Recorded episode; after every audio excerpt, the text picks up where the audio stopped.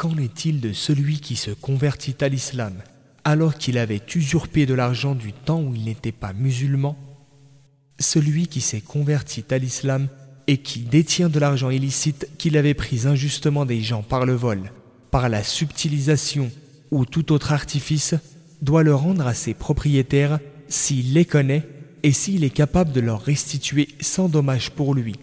Il est vrai que cela est arrivé avant d'être musulman, mais l'argent dérobé injustement est toujours en sa possession.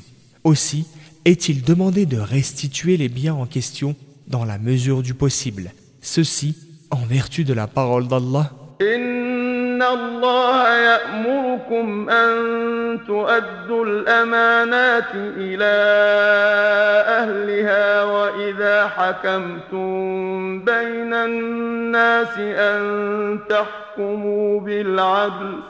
Allah vous ordonne de restituer les dépôts à leurs propriétaires. Verset 58 de la sourate Les Femmes.